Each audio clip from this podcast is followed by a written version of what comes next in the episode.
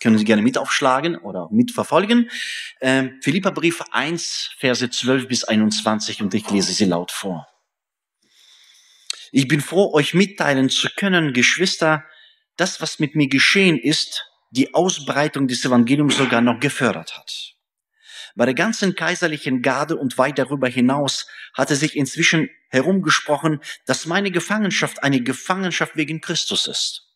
Und bei den meisten Geschwistern ist gerade, weil ich inhaftiert bin, das Vertrauen auf den Herrn so gewachsen, dass sie jetzt noch viel mutiger sind und das Evangelium ohne Furcht weitersagen. Bei manchen sind zwar Neid und Streitsucht mit im Spiel, wenn sie die Botschaft von Christus verkünden, doch es gibt auch solche, die es in der richtigen Haltung tun. Sie handeln aus Liebe zu mir, denn sie wissen, dass ich mit dem Auftrag hier bin, für das Evangelium einzutreten. Die anderen hingegen verkündigen Christus aus selbstsüchtigen Motiven. Sie meinen es nicht ehrlich, sondern hoffen mir in meine Gefangenschaft noch zusätzliche Schwierigkeiten zu bereiten. Aber was macht das schon? Ob nun, ob nun mit Hintergedanken geschieht oder in aller Aufrichtigkeit entscheidend ist, dass in einem wie im anderen Fall die Botschaft von Christus verkündigt wird und darüber freue ich mich. Auch in Zukunft wird nichts mir meine Freude nehmen können, denn ich weiß, dass am Ende von allem, was ich jetzt durchmache, meine Rettung stehen wird, weil ihr für mich betet. Und weil Jesus Christus mir durch seinen Geist beisteht. Ja, es ist meine sehnlichste Erwartung und meine feste Hoffnung, dass ich in keinerlei Hinsicht beschämt und enttäuscht dastehen werde, sondern dass ich, wie es bisher immer der Fall war, auch jetzt mit ganzer Zuversicht auftreten kann und dass die Größe Christi bei allem sichtbar wird, was mit mir geschieht. Ob ich nun am Leben bleibe oder sterbe. Denn der Inhalt meines Lebens ist Christus. Und deshalb sterben für mich ein Gewinn. Soweit aus dem gefährlichen Buch. Philippa-Brief wurde geschrieben in der Gefangenschaft, als Paulus im Gefängnis war, und er schrieb an die Kirchengemeinde in Philippi. So wie er an Kirchengemeinde zum Beispiel äh, Leverkusen hier, Wiesdorf schreiben würde. Ich weiß nicht, ob jemand von uns schon mal einen Brief aus dem Gefängnis bekommen hat. In der Regel schreiben wir Briefe ins Gefängnis, um Menschen zu ermutigen. Aber es ist tatsächlich so, Brief aus dem Gefängnis für uns, für jeden von uns. Es sind vier kurze Kapitel Philippa-Briefes, kommt 14 Mal das Wort Freude vor. Der Paulus sprudelt vor Freude. Er lässt sich die Freude nicht nehmen. Und ich habe mich gefragt, was ist der Grund? Was ist die ähm, Motivation seiner Freude? Was ist mit ihm los, dass er mitten im Gefängnis sich so freuen kann? Nun, äh, Gefängnis kann es wohl nie gewesen sein, denn er trägt Fesseln, sagt Philippa brieft. Er ist eingesperrt. Er hat keinen Ausgang, der, seine Bewegung ist limitiert.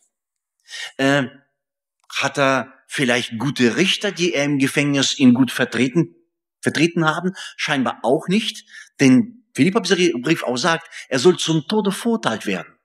Also keine gute Aussichten. Auch beim, bei der Gerichtsverhandlung nicht. Hat er vielleicht gutes Essen oder gute Arbeit im Gefängnis, wo er sich ablenken kann? Scheinbar auch nicht. Vielleicht ist es so, dass er gute Nachrichten bekommt aus den Gemeinden, die er gegründet hat oder die er besucht hat. Auch nicht. Wir lesen hier, dass es gab Menschen, es gab Brüder, die waren, die haben zwar das Evangelium verkündigen, aber es taten, die taten nicht aus laut, also aus richtigen Motiven heraus, sondern die wollten sich an dem Evangelium bereichern. Damals wie auch heute gibt es Menschen, die versuchen, Christus nicht unbedingt in Mittelpunkt zu stellen, sondern sich selbst zu bereichern am Evangelium. Sich selbst in Mittelpunkt zu stellen. Und somit hiermit hat er keine gute Ausgangsposition hat, äh, gehabt. Der Paulus, auch die Nachrichten, die er aus Gemeinden bekommen hat, waren auch nicht immer so positiv. Was bewegt ihn dazu, äh, dass er sich so freut? Ähm, was ist denn seine Motive, warum er doch voller Kraft und voller Freude ist? Er sagt wortwörtlich, Christus ist mein Leben oder mir ist das Leben Christus. Alles, was ihn bewegt hat, war nicht eine Institution, ein Gebäude, ein Missionswerk oder eine Kirche, sondern Christus selbst. Und das ist das Spannende dabei. Christus, diese Person, dieser Gott, der Mensch geworden ist und zu uns auf diese Erde kam. Das bewegt uns und das motiviert uns. Und er sagt, alles, was ich bin und habe, ist Christus. Seine Motivation ist tatsächlich Christus allein. Nun, wie kann unser Leben als Christ aussehen? Es gibt ja dieses typisches Bild, ähm, ein Kreis, also unser Leben und mittendrin ein Stuhl. Und das ist die Möglichkeit Nummer eins. Ich selbst bestimme über mein Leben. Ich selbst schaue, was mit meinem Leben ist und ich selbst investiere, wie ich mag. Ich bin ein Egoist und mich interessiert eigentlich wenig, was drumherum passiert. Ich lebe für mich. Möglichkeit Nummer zwei, wir sind oder wir, wir sind gläubig, wir sind vielleicht auch ähm, in gewisser Weise gottesfürchtig oder religiös und Gott spielt in unserem Leben ein, äh, eine Rolle, aber nicht die entscheidende. Ab und zu ist er auf dem Thron des Lebens und ab und zu übernehmen wir die Kontrolle. Möglichkeit Nummer drei. Regierungswechsel hat stattgefunden und nicht mehr ich auf dem Thron des Lebens, meines Lebens, sondern Jesus Christus. Und das kostet was. Uns jeden Tag auch überwinden, das Kreuz auf sich nehmen und auf Christus schauen. Was würde er tun? Wie, wie, wie würde er handeln in der oder anderen Situation? Paulus hat diese Erfahrung auch gemacht, als er in Damaskus war und ihr oder unterwegs nach Damaskus und so hat er sich für Christus entschieden. Christus ist mein Leben. Für mich ist das Leben Christus. Ich finde es entscheidend und interessant, dass nicht irgendetwas ist oder eine Gruppe von Menschen, sondern Christus. Und das sagen uns verfolgte Christen immer wieder. Wenn du alleine bleibst, wenn du keine soziale Versicherung hast, keine ärztliche Versorgung, wenn du isoliert bist als Christ und keine Gemeinschaft mit anderen Christen pflegen kannst oder darfst, das Einzigste, was bleibt, ist Christus. Und ich hoffe, dass wir neu besinnt werden und wir merken in dieser Zeit, wo wir eine gewisse Sicherheit vielleicht hatten und plötzlich bricht über uns Krieg oder eben sehr nah an uns. Das kann uns sehr viel ähm, kosten. Auch unser selbst, unser, unser Weltbild hat sich verändert. Und keiner hat damit gerechnet, dass plötzlich die Welt so zerbrechlich ist. Hat keinen Bestand, hat keine Substanz in dem Sinne. Und das Christus ist unser Leben. Das wünschen wir uns für, äh, für uns alle, dass wir es für uns gewinnen. Nun, so ein Held war der Paulus auch nicht. Der hat auch so seine äh, menschliche Züge gehabt, die sch äh, schwierig waren. Aber zwei Dinge erwähnt hier, die wirklich interessant sind, die mir helfen, auch diesen Text sehr stark zu verstehen. Er spricht im Vers 19 folgendes, Vers 19. Denn ich weiß, dass am Ende von allem, was ich jetzt durchmache, meine Rettung stehen wird, weil ihr für mich betet. Er sagt ganz klar, mir geht's gut im Gefängnis. Ich sprudele vor Freude und ich habe Kraft in Christus. Aber das, was ich brauche für die Gemeinde in der Freiheit, in Philippi oder hier in Leverkusen oder weltweit, ich brauche euer Fürbitte. Er sagt ganz klar, ich bin gutem, guter Hoffnung, dass Gott mich bewahren wird. Aber das, was ich brauche, ist Fürbitte. Das Gebet ist entscheidend für uns oder diese Anteilnahme an Menschen, die leiden und sagen, äh, du bist nicht alleine. Ja, wie, wir sind, wir stehen zusammen als Familie Gottes.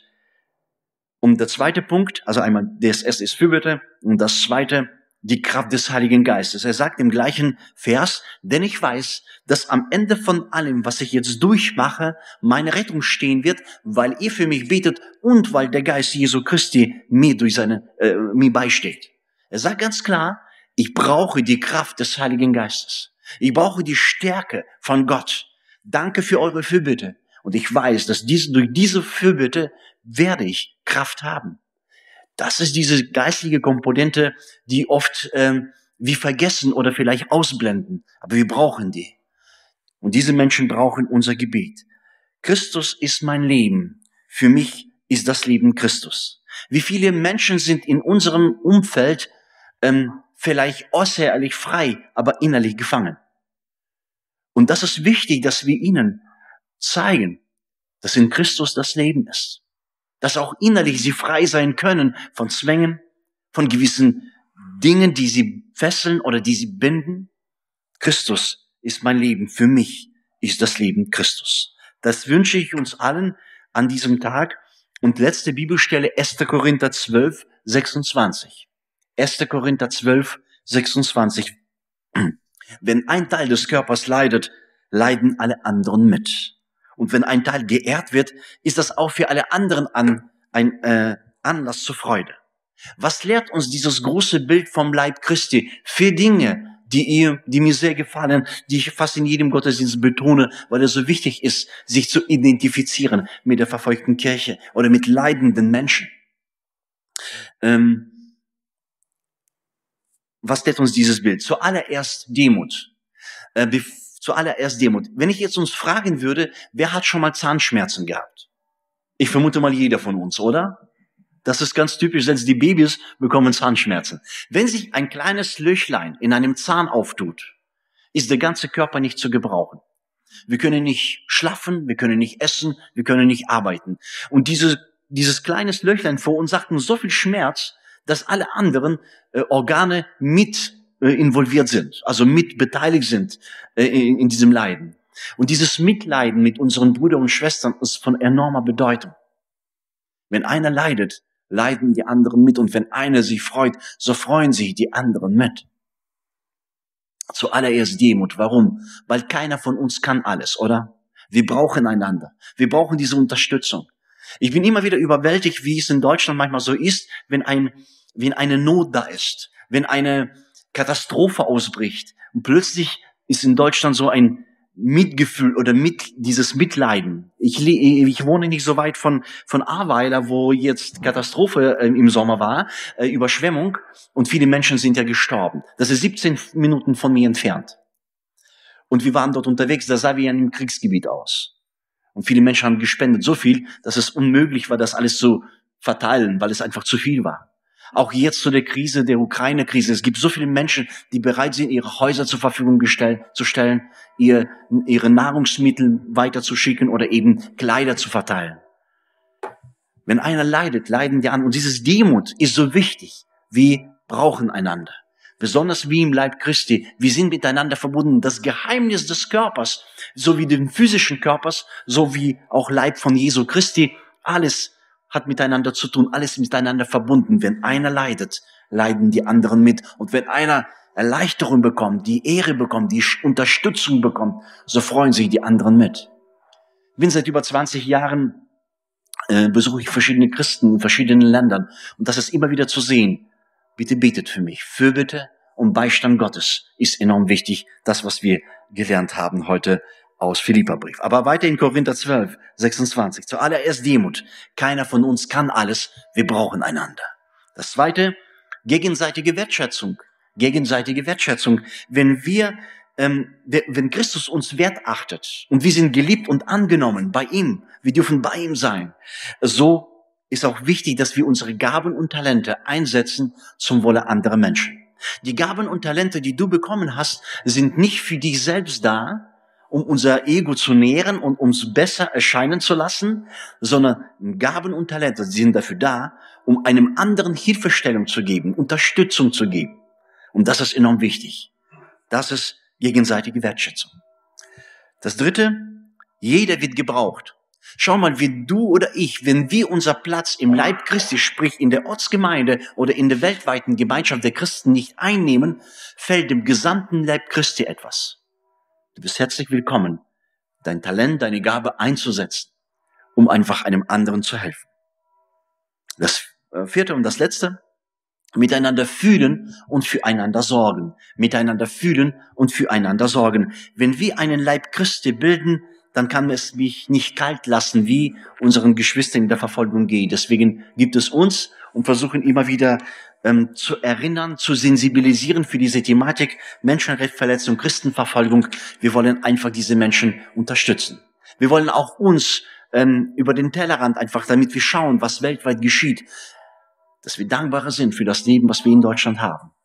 Und dass wir Mitverantwortung haben für diejenigen, die diese Chance wie wir, diese Freiheit wie wir nicht haben. Und ich hoffe, dass ich in zwei, drei Jahren wiederkommen darf, lieber Ingo, um einfach dieses Thema mehr in, ja, in die Mitte zu rücken, erinnert zu werden, sensibilisiert zu werden und einfach zu sagen, ja, ich gehöre mit zu dieser Gemeinschaft der Christen. Ja, wir können stehen bleiben, ich darf Segen aussprechen. Und der Friede Christi, zu dem ihr berufen seid, in einem Leibe, regiere in euren Herzen und seid dankbar. So segne dich der dreieinige Gott, Gott Vater, Sohn und Heiliger Geist. Amen.